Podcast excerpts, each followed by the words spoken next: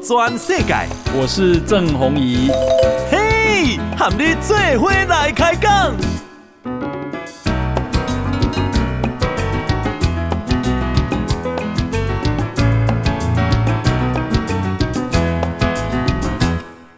大家好，大家好，大家阿曼，我是郑弘仪，欢迎收听今天的《波度转世界》啊。哎，我们今天呢啊邀请到啊这个沈博洋啊，沈博洋是这一次啊民进党啊提名不分区的第二名，可以这样讲，然后他一定会去当立法委员的。不敢当，我你不用抢救，要抢救的是王义川，真的。OK，好。那啊，这各个博洋跟啊这个啊听众朋友 say 个 hello 啊，嗯呃，听众朋友大家好，弘仪大哥好。好，那我稍稍微简单介绍一下沈博洋哈，民进党提名他不会是用去罗宾 Q 的哈，他是啊，我看啊网络上写说你是认知作战的大师啊，那么这个你是台大法律系，嗯，好，台大法研所。对，但是后来好像没有毕业，以后就去美国读书了。嗯，对但，我呃毕，但我回来还是要把它毕业。哦，后来有 毕业，去美国念完以后，再把回来的也念完。哦，这样子，对对对。然后是宾州大学法学的硕士，对。然后是啊，美国加州大学尔湾分校的啊博士。好，那美国的啊北卡州立大学啊聘请他去教书，但是你没有去，你就选择来台回来台湾。对，为什么？呃，对，我觉得那时候因为就是。那时候有跟很多老师讨论，尤其是美国的老师了。嗯，那那时候其实台湾的老师反而都希望留在美国，他们觉得在美国教书不错，哦，有一些经验。但我觉得我那时候美国老师给我一句话有点点醒我。嗯哼，因为我就跟他们讲，他就问我说，为什么一定要在美国教书？对，我说因为我想把一些美国的经验带回台湾，嗯，然后就可以帮助。他就说，如果你那么想知道美国的经验，你是不会打电话问嘛？嗯啊，我想说。好像也有道理，哎，他就觉得说，那你如果真的关心自己的国家，你现在就应该回去。嗯，对，我觉得那时候这句话算是关键，所以我到最后决定回来。那你啊，已经有宾州大学法学硕士跟加州大学尔湾分校的博士，你干嘛再去读读台大法研所硕士，把它完念完？哦哦，没有，我是在滨州的硕士念完之后，然后回到台大法研，再把硕士念完。对，然后念完之后，我在台湾就要当律师，然后很长一段时间教补习班，存钱就要存博士的钱，然后才去念博士。对，听说你是补教名师哦？对，没有，不不敢当。好赚哦，有的，没有没有高中的那么好赚。对对对，我是教国考的。哦，你教国考？对，我教呃律师、法官、警察、海关这高普考这一类啊，是是是，对对对。好，这个啊，博洋啊，他有另外一个有一些大家不为人知的一面啊，他是补习班刑法的名师哈，对，网络上是这样写的 啊，然后到美国是啊专修犯罪学啊、法律社会学啊这样子。那现在呢啊，现在很致力于啊研究中国对台湾的资讯战。还有认知作战，好，然后创办了这个黑熊学院，好，你你怎么会忽然之间对中国的对台资讯战跟认知作战那么有兴趣？呃，我觉得最主要是因为我本来在美国研究的是白领犯罪，嗯，白领犯罪就是有权有势的人的犯罪，嗯，那有权有势的人其实最大的集合体。其实是国家，嗯，所以他们也有一个支线叫做国家犯罪。嗯，那我以前的论文是在写说这个国家跟犯呃中国跟美国的国家跟金融体，他们之间的犯罪行为的差异，嗯，然后还有媒体怎么报道。然后因为我们大量看了很多中国内部对于媒体，就是他们自己中国的所作所为的报道之后，嗯，当然就会很了解他的洗脑机制，嗯，所以这一件事情呢，就跟我后来的研究开始息息相关。因为后来我们看的就不是中国内部怎么洗脑自己的群众，是还包括他怎么去洗脑。外面的群众，所以才渐渐走到认知作战跟资讯作战这一步。嗯，那当然，我觉得还有另外一个很大的原因，就是因为呃，我以前有在党产会嘛，所以我就是党产会的委员。对对对，所以我就是蛮，我从以前到现在算是专注在人权跟转型正义。嗯哼，那转型正义有一个很大的，呃，不能说漏洞了哈，但是就是一个很大的挣扎，就是假设我们今天在转型正义里面把国民党哦这个党产做处理，嗯，但是国民党它还是要生存，它还是要选举。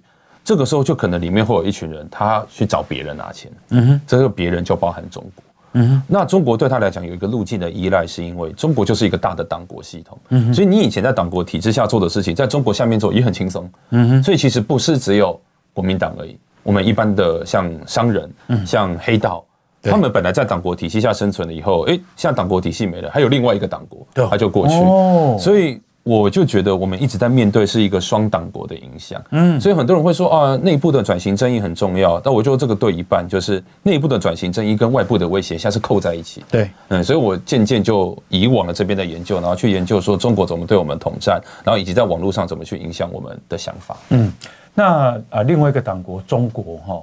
嗯嗯啊，以前是靠国民党的党国，那那个是吸奶水，嗯哼，那现在是靠中国，嗯，那中国又用不一样的形式让你不容易查到金流，嗯哼，那这怎么办？我觉得当然第一个金流的控管还是重要了，嗯，其实像我觉得查金流这件事情，美国是很厉害，嗯哼，所以其实国际上要怎么去协作，尤其是执法这件事情，嗯，这个非常重要，还不好，不只只有追金流，包含追 IP 啊等等之类，因为他们大量在网络的平台抖内，嗯，那你说我今天随便抖内一个 YouTuber。我看他一直骂美国，我就一直抖内他，他就越骂越开心嘛。所以大家可以想象，那种一颗飞弹的钱可以养多少网红？那他何必一直制造飞弹针对台湾？他省一个飞弹的钱，他养一千个网红，他就影响到多少台湾的人？对，嗯，哦，哇，这个是一个很高明的一招呢。对，很高明。那你也拿他没办法呀。对，所以这个要么就是跟平台要协作。嗯，那譬如说跟平台协作，平台像我之前常举一个例子，中国现在他们的网军。每天是上传两百个频道，嗯，不是两百支影片，是在 YouTube 上面，他们每天就多新增两百个频道，每天增增加两百个网军频道，还不是一般频道。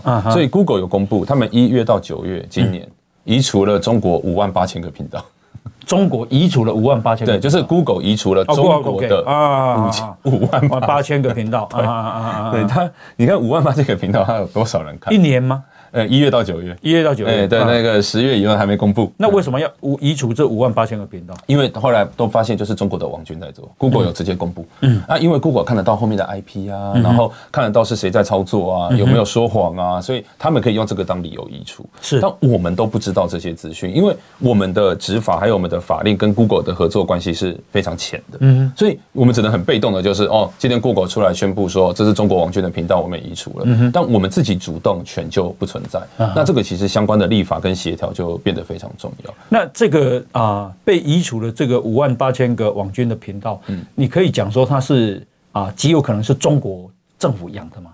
哦，他的报告里面就说这是这是中国政府的。哦，所以那为什么会这个样子？其实中国政府很聪明，嗯，他们大部分的频道不一定会做任何攻击，他会做演绎的新闻啊、国际新闻啊等等之类的，嗯，但中间穿插他要给你看的，啊，他可能会用六七个频道去养一个频道，让它冲起来，嗯哼，所以我们以前在做研究，我以前发过一个美国的智库报告，嗯哼，就在讲说当时疫情他们在攻击城市中，嗯哼，那个时候我我自己抓就抓到八个频道，我确定是中国来的，嗯哼，这八个频道其实有七个讲的东西很正常，嗯哼，就是在讲算命啊什么，啊。但他养其中一个频道就是专骂卫福部，让他冲起来。嗯、那他们其实背后是有协作关系。嗯、他们只做两个月，Google 就把它干掉。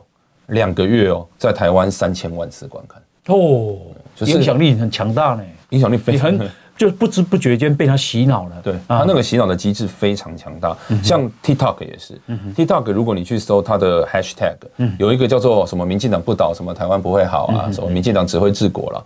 这两个 hashtag 的影片，现在在 TikTok 是五千万次的观看。嗯，那你就可以想象，因为你如果今天用 TikTok，你一上去，抖音啊，对，抖音 TikTok，你看到的全部都是我们的政府有多差。嗯哼，但你完全看不到国民党和民众党的负面，它不会出来。嗯哼哼，它它其实有，但它不会出来。它演算法，中国不会让它把它推到前面去。是，所以一般正常的人一上去看就觉得，哇塞，这个政府怎么会那么糟糕？嗯哼，其实我觉得不是政府不能批评，因为政府一定有做不好的地方。但如果今天它是很均匀的，哦，有民进党的，有国民党的，有民众党的，每一个党的政策是什么，然后它的缺点在哪里，它都很平均的在上面，这个就是一个很正常的世界。是，但当演算法掌握在中国手里的时候，他就只给你看这些负面的东西呀。那大家看久了就冷感了，嗯，就觉得就算了好了，我知道另外两个。毛泽东讲了，讲一千次，啊黑这个啊啊谎言讲一千次，它就会变真的了。对，而且他还有讲过这个。统战要从娃娃抓起。啊，所以他们对那个就毛泽东讲，那那个柯文哲也学这一招啊。对，他们就是要进攻，他们叫一代一线嘛，嗯，青青年一代基层一线，他就是要针对年轻人。嗯嗯，所以我觉得这个当然让我们很是，当然是蛮造成很大的困扰，因为他如果像我刚刚讲的，在其他平台，我们还可以去，不管是立法跟协作，可以去讨论。他如果今天是中国的平台，你挡都挡不住，你不可能要求跟 TikTok 讲说，我们一起来抓中国网军，不可能的事。那他又不太可能落地。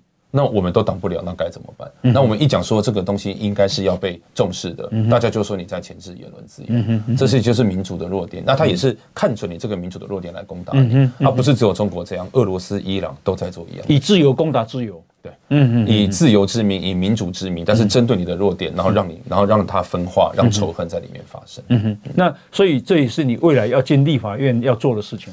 对，我很大一部分，因为我的研究大部分都跟这个有关系，所以我觉得，当然金流的管制，我个人认为是重要的。那再来就是呃，揭露阳光法案其实很重要。嗯哼，就是。今天，如果我们真的发现有人，他今天跟共产党有一定的关系，譬如说我们在地面统战，很多人跟中国有关系之后，他在这边经营网军的平台，他经营内容农场，他要被揭露。就是如果他没有被揭露的话，大家都不知道自己在看的东西，原来是中国共产党要制造给大家看的。那。虽然很多人会觉得说揭露会不会太轻度了，但因为揭露毕竟比较符合言论自由的保护，是，就是我没有在禁止你做，但我揭露你，嗯，比如说今天教授让大家知道，对，教授跟中国都站在一起，然后去散播特定的言论，然后你又拿中国的钱，那我觉得你上课你要跟你跟大家讲你的课程是共产党赞助播出，嗯，对，我觉得用这样的一个方式可能会。不侵犯言论自由的状况之下，至少让阳光能够洒进来。是。我们现在访问的是沈伯洋啊，沈伯洋是民进党啊刚提名的不分区啊的第二名，第一名是呃月琴，月琴李月琴对。啊，那啊第二名是啊百百分之一万会进入了啊，因为目前估啊民进党可能在十二席左右，嗯啊这样，那啊这个这完全的安全名单啊，那就是。啊，刚刚讲就是说，伯洋呢，他想进入立法院之后所要做的事情，如果他不讲，其实我们还不晓得问题有这么严重啊。那个严重好像我们啊，第一个不了解，第二个也不晓得该怎么办啊。这样，所以在国会要立法来解决哈。那我想请教你，因为你刚刚讲说啊，这个蓝军啊，有一批人啊，现在有另一个党国，那么靠啊那个党国在。在吸奶水，嗯啊，才能够壮大。因为呃，国民党因为党产会的关系，所以很多党产被没收或冻结了嘛。嗯，那他们这样做，他们难道没有读过顾炎武的廉耻吗？我这，我觉得这也是共产党成功的地方。嗯，就是说，你看早期那么多这些国民党的都如此的反共，啊，反共反了二三十年，变成反台独。啊，对，就变成台独是敌人，共产党不是敌人。他认为是因为台独分子挑起了战争，而这个 ideology 大概有一个世代的人都这样想。啊，这个意识形态，对，这个就是洗脑机制的成功。嗯，所以他现在要针对下一波的洗脑，就是不只是反台独的问题。都是美国的问题，都是日本的问题，所以这些国家的存在才是挑起战争。乌俄战争都是他们搞的。你有读过顾炎武的廉耻吗？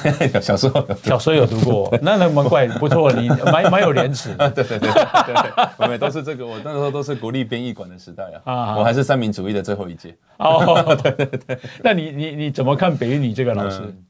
我觉得。我们发现有蛮多老师都是这个样子的，因为我之前有一次在大学里面做这个 survey，就是做问卷，然后就问大家讲说啊，台湾有没有很多国外来的假消息？那照理说，我觉得应该年轻人都知道，那结果没有，大概只有六成多的人说台湾有国外来的假消息，剩下的人都说没有，都是国内政党自己在制造。然后我就问这六成的同学说，好，那你觉得是哪个国家？复选可以复选，可以打勾。只有三成多的同学勾中国，两成勾美国，两成勾日本。年轻人认为美国跟日本是最主要丢假消息。我那时候很有疑虑，我就问说：你们为什么会这样想？他说：老师上课有讲，因为因为日本要统一台湾。对，美国要牺牲台湾，对，牺牲台湾触怒中国，对，打败中国，就是。他说：“老师上课有讲，嗯、这老师上课有讲有两种，一种就是大学教授本身其实被统战是蛮多的，嗯哼。第二个就是，其实，在我们的高中教育体系，很多老师是这样想的，是。所以他传达出来给学生的意念，那他可能一开始可能半信半疑，上课也没很专心。嗯。到大学的时候，连老师也都这样讲，嗯，诶，可能好像有一定的真实度。嗯、我觉得这个也是。”真的就是洗脑机制非常成功的地方，而且是延续性的，从以前洗这个所谓的反共到反台独，一直到现在洗的，不管是反美还是反日，还是反对任何就是西方民主制度的优点，然后去放大说，哎，这个民主根本就不 work，跟中国在一起经济才会发达，我觉得都是连成一气的。呀，呃，其实后来啊，这个北一女有校友在网络上说，北一女这个老师啊，常常在课堂上。啊，这个一直讲政，批评政治，然后一直骂民进党。嗯，呃，对，建中有吗？我觉得建中还好，还好。你你建中的嘛？对对，有建中的。我遇到的老师的台湾意识很强，然 后很特别哦，因为我遇到的国文老师他是。这个建宏出版社非常有名的参考书的老师，所以他文言文的解析是第一把交椅这样子。但他认为很多，譬如说，不管是西方的一些哈，比如说查特拉如是说啊等等之类的，他认为有些东西很值得念的，他自己印给大家念。嗯，他会告诉大家台湾意识的跟本土的重要性，嗯然后会告诉大家文言文是文言文，文言文它有一定的哦这个美。那它也有一定的哎，譬如说我们可以去借鉴的地方。对，但它里面的一些逻辑啊，什么等等之类的，他会常常批评。嗯，所以我觉得这个是至，我觉得我至少我遇到非常好的老师。我我们啊，这个访问博洋啊，是在礼拜一啊的早上。那我礼拜天啊刚从台南回来，因为我在台南的永康三立啊这个电视台在那边做政治道的户外开讲。嗯，那有邀请李全教委员。嗯，啊。因为我觉得基于平衡了哦，嗯、那李全教就说，其实他对美国很不满，好，好，他就说，哦，诶，为什么我们当时什么呃呃一九七一年什么什么，呃二二七五八号决议文啊，一九七九还是嗯，然后这个美国把我们放弃，好，然后为什么他不承认台湾是个国家？好，这样子啊，那才落得我们今天这个地步。我说。我我说台湾落的这个地步不是中国吗？你怎么不敢讲中国？他说我又不是执政党，我又不是立委，我干嘛骂中国？好啊，我们啊今天邀请到的是沈博洋教授啊。那博洋啊，他哎讲博洋不对哦，因为也会以以为是以前那个作家，大家很欣赏的这个作家啊。沈博洋啊，他是啊建中毕业，台大法律系，然后台大法研所，然后宾州大学法学硕士。然后是啊，加州大学尔湾分校的法学博士啊，那么啊，这个专攻犯罪学跟法律社会学，但是他现在对于中国对台湾的资讯战跟认知作战啊，有相当深入的戒心跟研究啊，那他也打算推动，他也创办了黑熊学院。那讲讲到这个资讯战跟认知作战，现在台湾有所谓的以美论，你觉得这些以美论啊，嗯？是不是就是啊？你知道台有一些台湾是中国的代理人，你会觉得这个这个中间的关系怎么样？我觉得台湾的，因为以美论真的它发发展的很早，嗯，其实俄罗斯很擅长打以美论，是，所以中国其实有一阵子他打以美论，常常是 copy 这个俄罗斯的讲法，嗯哼，然后后来才慢慢发展出来自己的一套。那因为对中国来讲，中国是把美国视为头号敌人，嗯哼，所以他今天要怎么散播以美论是非常有一套。那他早期丢以美论不是丢台湾，都是丢。他们所谓的海外华人啊，就是海外的中国人啊，就是他们要让他们觉得说美国是敌人，即使你是生活在美国，所以他们这个对外的这个洗脑，然后一直到对内开始散播以美论，他们是都已经非常成熟之后才开始丢台湾，所以。他对台湾的一些，譬如说，呃，本来的民主制度的攻击，或者台湾政党的攻击，有时候会打不到点，嗯，是因为他对台湾的了解程度当时是不够的，嗯，但他丢以美论特别有效，是因为他已经尝试过非常多次，OK，所以他大量的在台湾去散布。那因为台湾也有很多人吃这一套，嗯，就是因为就像刚刚讲的，很多人越来越吃中国的奶水，嗯，就像弘仪刚刚讲，弘仪大哥讲的这一个有点像吸毒品，嗯，所以。这些政党他们在海外，在 DC 这一边，不管是他们的智库，还是跟美国政府的接触，也会大量散播以美论，嗯哼，甚至会告诉他们讲说，其实台湾人民对美国是不信任的。嗯哼，那我觉得这件事情很严重，是因为在小英政府之前。这件事情某种程度影响到华府很多的决策，嗯，所以我们有时候会太过于忽略说，我们自己内部的以美论当然已经烧得如火如荼了，嗯，但有些人是专门把以美论带到国外去，然后让国外的人认为台湾其实对美国并不是那么的亲近，这一件事情导致很多的决策，他们因为他们看台湾有时候也是雾里看花嘛，嗯，就是即使他们现在已经那么了解台湾了，有时候在讲台湾也是蛮多会偏差掉的，因为就是不够了解。那大家可以想象在。十年前的那一个年代，他们对台湾的了解程度很容易造成决策上的失误。嗯嗯嗯。那啊、呃，所以这些以美论或者是这些假讯息，我们怎么分辨？嗯，我觉得这个是最麻烦的地方，因为大部分的中国的进攻跟假消息没有什么关系。嗯，他们通我通常都会讲，就是如果假消息出现了，只是攻击到末端了。假设这个攻击是三个月一次的攻击，或者六个月一次的攻击，那就是第三或第六个月才会有假消息。前面完全不需要任何的假消息。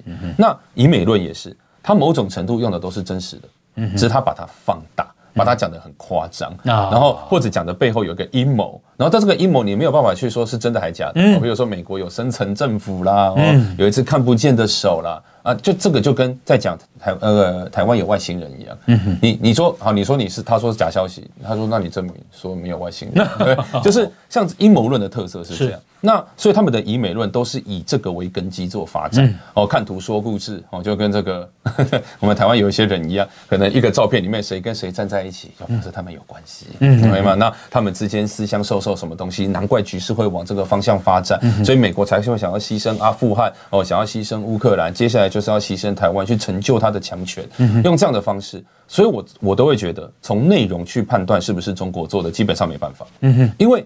内容某种程度，它都是一些事实，然后配上一些。稗官野史的内容，嗯，所以真的要去看是不是中国的进攻，要做更深的情报的追查。譬如说，他散布的账号本身，那个账号的 IP 在哪里？嗯哼，然后这个账号跟中国的官方的账号有没有协作的关系？嗯哼，哦，这个背后，譬如说，有时候我们在追账号会追到手机门号，嗯哼，这个手机门号是谁的手机门号？嗯，要用这样的方式去决定是不是中国的攻击，然后或者说，他们有时候会请受刑人做攻击嘛？嗯，那受刑人的作息时间是固定的，所以他们在丢这些文章、丢这些影片的时候，是不是都？固定在哎十那个十点到十二点，然后下午四点到六点。嗯，那这样的话，我们就可以知道说，原来这是跟中国的攻击有关。嗯，那我们很少去从内容做断定，是因为第一个它的内容本身都是阴谋论。嗯，然后第二个就是，其实去做内容的审查，你就会打到一些人是，他本来就是主张这样，嗯，就是他台湾人，然后他本来就很疑美。对。啊，但他跟中国没有关系。嗯，那这个时候你把这些人也把他纳进来到规范的对象，嗯、其实不太这样，反而就真的是牵制言论自由。是，像像我这样的啊，我是啊记者出身，嗯，那么啊现在六十二岁，啊，所以啊我一个有一定的经验跟训练，说嗯这个新闻不可轻信，嗯哼，啊这样子，然后要等待一段时间，然后查证啊这样，比方说啊有人就会告诉我说啊美国。现在很糟糕啊！现在什么呃，加州通过一个法律，就是那个法律啊，诶，说因为穷人太多了，所以呢，啊，这个如果你去抢劫或者是偷窃啊，金额在九百块美金以下啊，就没有罪或轻罪啊。那所以很多人就抢劫，因为没有事嘛，这样子啊，所以美国现在治安很糟很糟很糟。我说，刚我这里这里国家啊，会鼓励大家哦，为了填饱肚子去抢去偷的呢？哦，那你你去。我去查以后啊，你就发现说哦，其实它整个啊、呃，当时立法的出发点不是这样，那事实上执行也不是这样，那治安也不可能这样哈。这样，可是你知道这种容很没有没有时间或没有能力去查证的人，他很容易相信呢。对，然后而且传播的还是还是啊大学的那个教授呢。是啊，是啊。然后再加上，如果是透过短影片，因为短影片就是一直滑，一直滑，它的它就一直有一个一个回馈机制嘛。那大脑其实没有在活动，但就在洗脑，是，所以就一直滑，一直滑。哦，对呀，怎么那么夸张？那你就会觉得美国真的越来越夸张。那你按照这种方式，没有人会去查证。嗯，你知道我刚刚讲那条新闻吗？对，我知道。你知道吗？对对对对。所以那再加上啊，像我们有一些查核的组织啊，或者像我们第三方，像我在做民主实验室，我们会有时候会公布说他们网军的操作。对，那。但是对中国来讲，他就是打击你的 credit。嗯，那把你 credit 打掉之后，大家也不会理你。那一作为一般的升斗小民，看到这种讯息，如何选择信或不信，或者要怎么嗯怎么处理？我的做法就是因为中国对我来讲就是最大的诈骗集团。嗯，那台湾其实打诈很重要嘛，就是我们大家也不想受骗，所以。一直公布中国的手法，这是重要的。嗯，因为假设我们就跟他讲说，哦，他今天哪一个案例，哦，有时候就用案例来讲，哦，这个案例他的手法是怎样，所以丢出了哪一种形式的新闻，看起来饥渴乱真，结果到最后发现是假的。嗯，你几个案例下来之后，大家就会觉得说，哦，原来中国的手法是这样。那就跟我们在犯罪学里面，你只要跟他讲说，哦，诈骗集团最近的手法是打电话跟你讲说 ATM 解除付款，嗯，那他下次接到电话，他就不会。受骗，可是它有一个体系啊，就是说它会透过什么外电转载啊，啊，对对对，这别的国家出来的，这也是我们其中一个一种案例。而且有些就是他还自己会经营那个外媒，对，然后再把外媒自己再翻译过来，对，而且他现在更厉害了，他以前用英文的，他现在发现很多人会破解，他现在会用斯拉夫语系。啊，我们一般人看不懂。啊，然后再把它转过来，然后说外媒报道如何，这是他们非常常见的手法。嗯，那我当时创黑熊最大的原因，就是因为我们想要在。全台湾各地不断的讲，嗯，在在地办活动，告诉大家他们的手法是这样，请大家要小心。我们很大的一个目的是这样。那黑熊学院到目前的啊多少人报名？多少就训练的多少？我们现在嗯应该是快三万哦，这么多。对，但是我们现在我们去年办了四百五十场，嗯，就是一天是超过一场，嗯，所以就是就全台湾不断的。但还是我觉得还是太慢了，因为我的目标是几百万人。但是因为我觉得只有几百万人，这个国家才有办法守护啊。对，那但是几万人当然也是一个很。三万人也不少了耶。对啊，对啊，就是当然也是一个不错的事情，但我还想再再再多加努力了，因为我们不是也是有教我们认认知作战的了解，只是其中一堂课了。嗯，了解战争是怎么打的，中国可能会怎么进攻，嗯，然后以及包扎哦，然后你的避难物资怎么准备，我们就是不断的做。啊，我们做这个，中国是真的很不满，所以真的是。哇，真的是照三餐攻击啊！中国很不满，对他的照三餐就是他们现在都讲我们保护台湾，对啊，他不满什么？对，他就说我是纳粹啊。嗯、最新的说法就跟俄罗斯讲那个那个乌克兰是纳粹，其实是一模一样的意思。嗯哼，就是他说我们才是挑起战争的人。嗯，然后但是绝口不提，其实绝不决定。我预防你要来打我。嗯，我教大家怎么样子啊，这个啊去流血怎么办？流血怎么办？去包扎。对哦。啊，这样子叫做纳税哦。对啊，就是你，就是就是你怕家里遭小偷，你装铁窗，他说你在挑衅。嗯嗯。现在的，但是很多人是这一套啊。我们国内的政党也有很多批评我们，都是也是用这样的批评方式啊。啊，那个啊，黑熊学院的报名有不断的、不断的，就就是满额吗？目前都是满的，尤其是双北，双北通常就会在五分钟之内，就是每次公布以后就就会满。那你一次收啊呃收多少名额啊？一堂课是四十到五十人。嗯，所以，但是就是因为这样，所以快不起来。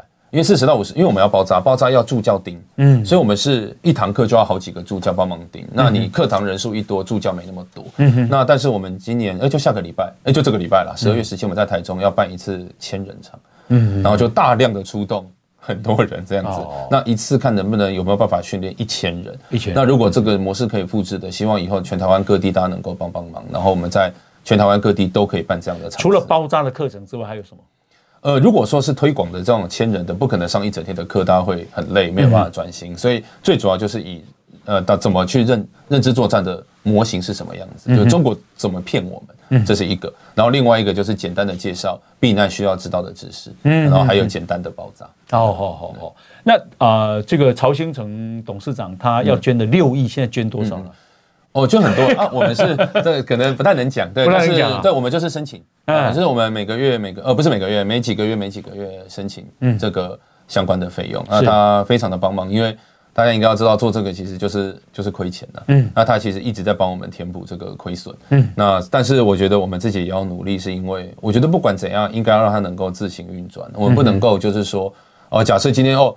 都没有人捐助了，我们就活不下去了。这其实是一个不正常的事。嗯，作作为一个防卫，大家都应该一起来做。换句话说，曹董不是一次就给你六亿，是你们啊用掉多少，然后就去跟他申请，然后他看完以后就核准，类似这样。呃，对对对，因为他一次给这个，对他的风险也蛮高的嘛。嗯、对 对对，因为不知道你会做什么事情，我觉得对他也比较有保障。是是是，那啊。呃这个我看赵康他们在说，你这个是未来战争的时候的游击队。啊，对，这个就我们我们没有训练游击队相关的技能了，啊、但我觉得他这个层次有两个问题，第一个就造谣，嗯、就是我们明明没有做的事情就造谣。那我们国内很多人也是啊，我们每次端出一个新商品，他就把淘宝一个图片放在旁边说淘宝货。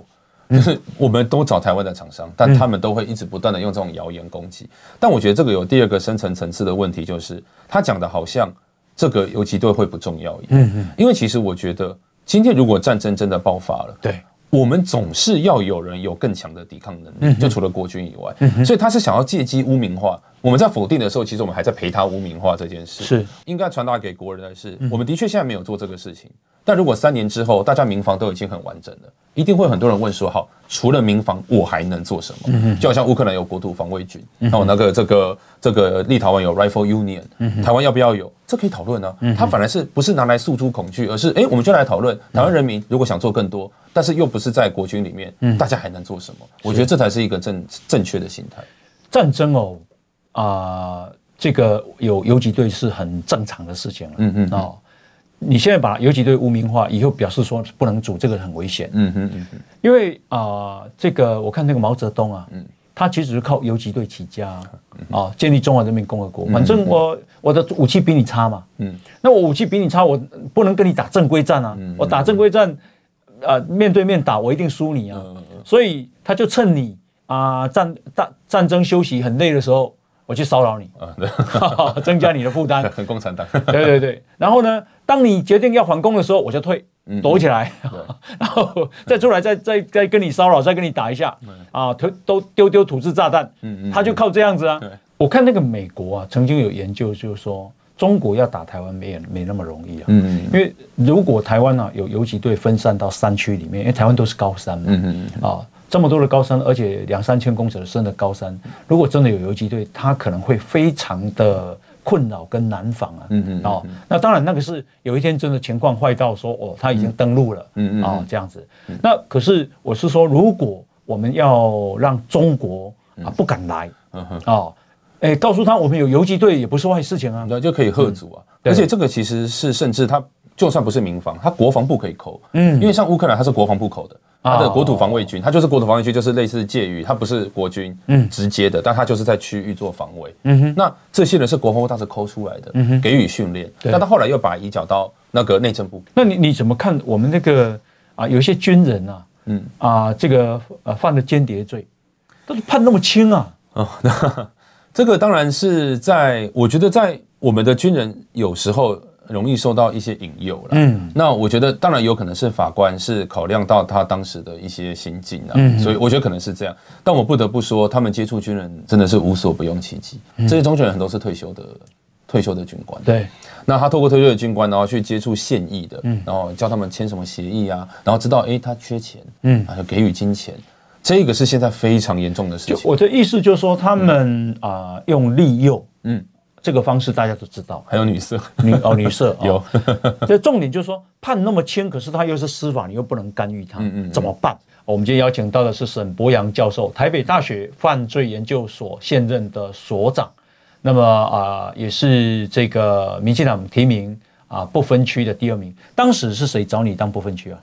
嗯，就是这个竞选总部他们自己来来找的。啊，对对对，就就赖副来来找问说，就是现在这个，打电话给你还是找你？打打电话打电话，对，所以就是他们当时是认为说台湾现在面临这个如此的困境啊，那愿不愿意帮忙这样？对。对，所以那那你有思考吗？我第一时间拒绝，第一时间拒绝，对对，为什么？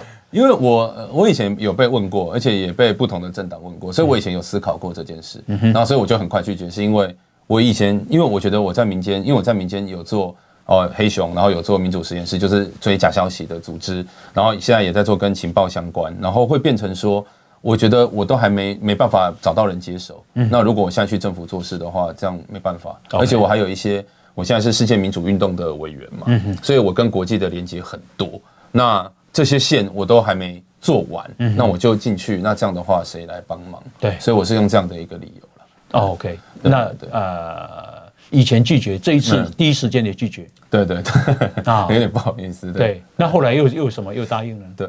就是这个一个鸿门宴啊，没有，就是请你吃饭。啊，对对对，没有没有，就是讨论讨论讨论。那那他们就是有讲了很多这十年呃民进党的愿景，嗯，然后也讲了就是国会需要相关的人才，嗯，政府也需要人才，就是这一方面的的确，因为其实中国的威胁是越来越近，嗯，那如果在立法上或者在政策上面没有办法继续配合的话，光是靠民间也不是一个办法嘛，嗯，所以是不是能够进来让这个能够更快速的发展？那。我觉得他们是有一个很大的这十年的愿景，因为他们一直说，他们推出这份名单就是要告诉大家，接下来这个十年，民进党想要做的事。嗯哼。所以那我也觉得这的确很重要，所以我就我也其实问了很多，就是我跟友军，就是国外很多跟我单位的合作，然后也问了这个哦，我们各式各样就是资助黑熊啊，资助民主实验室的人，对，然后咨询了一番之后，后来答应的。你太太怎么说？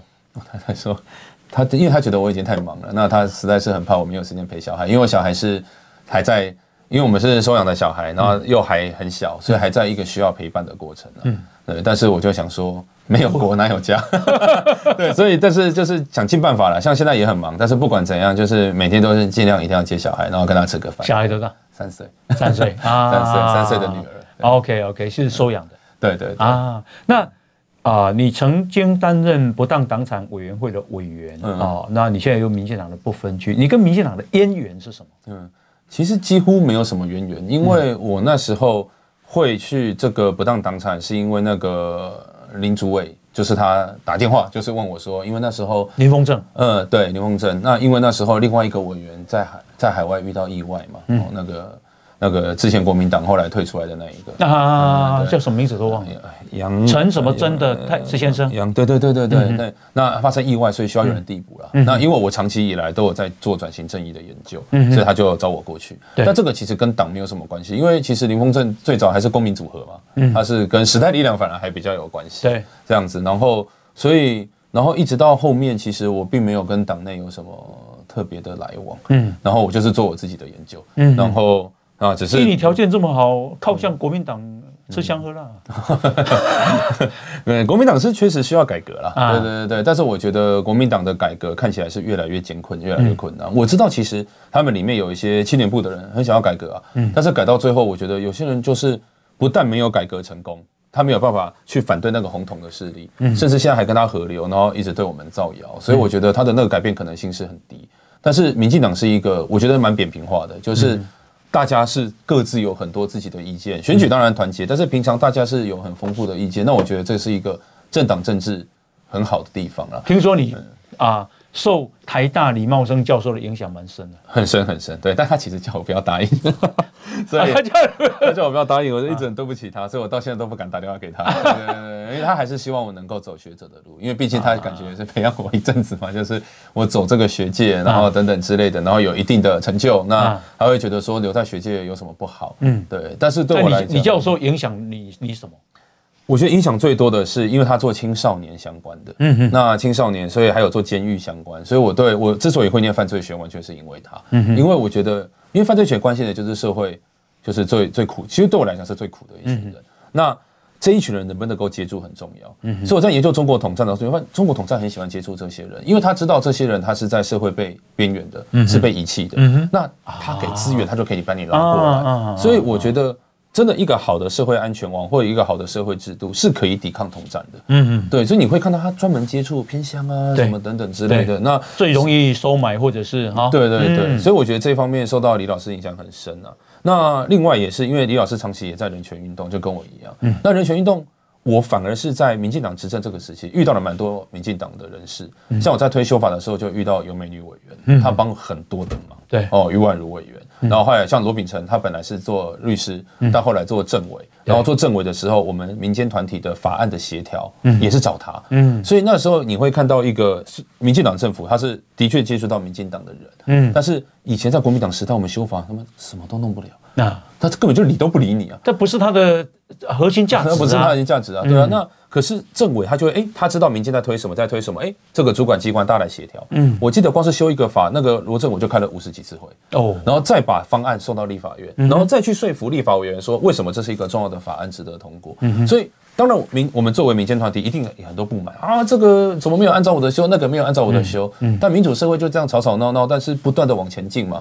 的确，在议程上面，他们的 priority 选了哪一个，然后来推，推了以后协调，协调之后推出去。嗯、其实我就看到一个很不错前辈们在运作的这个进程。嗯、所以当他们提出未来这一个十年民进党的一个接下来的规划，以及想要。所诉求的价值，然后不管是接下来对于更多的社会安全网，还有对于国家安全，嗯啊，我就蛮认同的。然后又看到这些前辈这样做，我就觉得，那我是不是也应该一起？这就是民主进步党，那个“进步”两个字很重要，就要提出进步的价值嘛。对啊，呀，但是你你排在你是第二名，人家韩国语是第一名，那也是另外一种价值。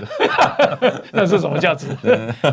中联办的价值。对对对。呀，你刚刚有提到时代力量啊，嗯，你有跟黄国昌共事过吗？有有，就是之前在这个 也是也是跟林峰政委有一点关系。那时候在罢免吴玉生的时候，对对，因为就是那时候我就是专门在看吴玉生所有的咨询稿，嗯，然后因为就是因为我真的国民党有时候咨询是很乱七八糟，所以我就是会看这个咨询稿，然后把他所有有问题的慢慢把它挑出来。嗯，啊，那时候黄国昌是站在前面，然后告诉大家为什么要罢免这件事情。嗯，所以当然就是以前他也算是老师嘛，算是学长，所以中研院。呃，对他，他在中研院，所以那他也是台大的学长嘛，所以就是多少都会有一些接触了。是，那我记得很很久很久以前，就是我还在国外念书的时候，嗯、他也会来留言嘛，我在 Facebook 留言，还说回台湾大家一起打拼啊，对这样子，对，只是他现在拼到一个我不知道的地方。怎么说怎么说？对对对，哎，你也不区不分区，那也不分区呢。是啊，是。他好像也是第二名。嗯，是啊，是。对，然后黄黄珊珊 第一名，第一名嘛。对对对，我觉得。我不知道，就是说，因为我觉得时代力量，因为时代力量以前也有他们的政策部了。嗯。那因为时代力量作为一个政党，它比较小，所以很多政策部的后来也去选啊等等之类的，所以他们那个量能有时候会会比较不够。嗯哼。但是我觉得说真的，时代力量在早期，它作为一个小党，它标榜了非常多重要的价值。嗯哼。那他后来在进入这一个柯文哲那一边，就民众党这一边的时候，他讲了很多哦，不管是联合政府啊，哦，不要让什么过半啊，什么等等之类的，或者进步的价值啊。这些都是时代力量可以做到的事情。嗯哼，也就是说，对我来讲，因为如果黄国昌留在时代力量，对这些都能做做到。对，而且时代力量他不需要离离开民众时代力量去民众党。你的意思是这样？对啊，而且时代力量他不喜欢的人也都离开了，对，都退党了。那这个已经是是是他的形状的时候，其实他有很多事情他可以在那边做。那他为什么要去民众党？因为民众党对我来讲，它没有这个，它没有核心的价值啊。嗯，它一下可以说它是蓝的，一下可以说它是绿的。然后它对于任何事情的这一个都是属于在摇摆的地方。那你，然后再加上它今天，因为民众党需要地方势力的票，这台湾选举的悲哀啦，就是说台湾选举其实说真的，地方势力还是很重要。嗯，那所以今天国民党在跟地方势力的结合的时候，今天民进党在早期的选战，也就是要去找地方势力啊。那民众党没有这个地方势力，所以他到最后只能做什么？做两边都不要的地方势力。嗯哼，那两边都不要的地方势力，跟你高举的这个进步价值，基本上是完全是两样情啊。嗯哼，那你愿意跟这些人站在一起，然后还去笑我们？他最喜欢笑我们说只会抗中保台啊，什么等等之类的。嗯哼，我每次都很想问，就是说你也不会去。跟儿童福利的人讲说，你只会搞儿童福利，嗯，你也不会去跟找搞任何这个环境运动，说你只会搞环保运动。抗冲保台就是指其中一个议题。民进党八年以来通过的法案，跟抗冲保台有关的，绝对比不上跟其他有关的。嗯。嗯那所以那就是一个话术，远远大于抗中保台。对啊，那都是一个话术，就想要把一个议题只 limit 到抗中保台，说我们只会做这件事情。嗯哼，啊，对我来讲就很难过，就是这是我最重要的研究。对，然后我也研究转型正义，我也研究这个，然后我也更做更多人权运动，然后永远都只会讲说，哦，你们就只会抗中保台，其他什么事情都不会做。那第一个当然就是污名化抗中保台这件事情，第二个就是明就故意忽略其他重要的议题。那你你刚刚意思是说黄国昌变了吗？我觉得也有可能，或许他都没有什么变对，对对对，原来就这样，也有可能对，因为我觉得对学长来讲，或者对老师来讲，他可能觉得要能够做更多的改变，那做更多的改变就必须要往上爬嘛，往上爬可能就需要做更多的牺牲。嗯，但我觉得人是对我来讲是有底线的，就是有些牺牲是我一定不会去做的。嗯，那所以我还是觉得。但我觉得毕竟是他自己想要选择的路嘛，所以我们就还是予以尊重。那他在时代力量已经当党主席了，为为什么你说他要往上爬，所以必须要到民众党去当不分区呢？我觉得这个就是我在很早以前，我把这个讲出来应该也没关系。就是我很早以前本来就跟小党其实也都蛮熟悉的。那那时候其实时代力量找过我的时候，我跟他们讲过一件事，就是说时代力量找你做什么？嗯。不分区，这个这个不能，这不就就不讲了。对对对对对对，但总之就是有聊过天吃饭这样。那那时候我就跟他们讲说，你因为我我我最喜欢看数据嘛，我说你们的支持者就是现在七成是柯文哲的支持者。嗯哼，我说这件事情如果不解决的话，你你会没有办法，因为柯文哲的价值跟你们绝对是南辕北辙。嗯哼，但如果你的支持者七成已经变柯文哲的支持者的时候，你的敌人应该是柯文哲。嗯哼，你应该要跟他做出很明确的划分，不然这个党会被他吃掉。嗯哼，对。那我觉得他们那时候给我的想法就是没有，我们就跟他拼嘛，我们或许也可以把他吃回来嘛。但我那时候跟他们的讲法是说，柯文哲是一个比较没有下限的人，你跟没有下限的人比，你除非比他更没有下限。但我认为，我以学长来讲，就是我说黄老师，我觉得他还是有点欧包了。嗯，就是我觉得他有他的道德底线。嗯，当你有你的道德底线的时候，你是没有办法拼赢他，你会被他吃掉。嗯，共产党的做法就是这样。换句话说，柯文哲没有道德底线。我我是这样觉得，我从 我是二零一三年就告诉大家，在他第一次都还没选之前就告诉大家 这可能有问题。嗯，对对对。哦，你那时候观察那么早？我那时候我还有特别发文，所以我有一次被自由时报认证为第零代科。对对，所以他们的支持者很讨厌我。嗯，但是我觉得在这样的一个状况之下，妄想去吃掉它，我觉得是不明智。嗯嗯嗯。但我觉得他们有可能想要走这样的一个路径。那但是后来发现不太对了，所以我觉得现在很明显可以感受到时代力量他会。要要跟这个民众党拉开这个距离嘛。嗯、对，但是我觉得是这是可惜啦，在台湾的这一个政治环境之下，然后选统独或者说选要不要保卫台湾价值这件事情，嗯、他们有时候会一直喊说不要当小绿啊什么的。嗯、我就觉得不要当小绿，当小白就可以了。对，但是。我觉得有时候是国家的这个守护，其实是一件至关重要的事情。它照理说，在人的这个我们要守护的价值排序，应该在非常的前面。它不应该是一个需要被犹豫的事情。那你刚才讲说，黄国昌想要往上爬，他要爬去哪里？嗯、这我就不知道了。啊，今天因为时间的关系啊，我们今天非常谢谢沈博洋啊来接受我们的访问。其实我还有好多问题要问他，因为台湾被渗透的问题还蛮严重的、嗯、啊，比方说。啊，基层的里长啊，嗯嗯，或者是公庙啦、学校啦、社团啦、嗯、媒体啦，哈、哦，那啊渗透到底有多严重哦？那不过今天啊时间来不及了，嗯，改天再请博洋再来聊。没问题，没问题，好谢谢黄英达。这个啊，谢谢啊沈博洋接受我们的访问啊，嗯、那也感谢大家的收听。好，哎，进入立法院真的这个部分要好好的这个立法，没问题，会好好加油。对对对，好，谢谢大家，谢谢，再见，拜拜，拜拜，拜拜。报道全世界上精彩内容，伫 Spotify、Google Podcasts，还有 Apple Podcasts，拢听得到。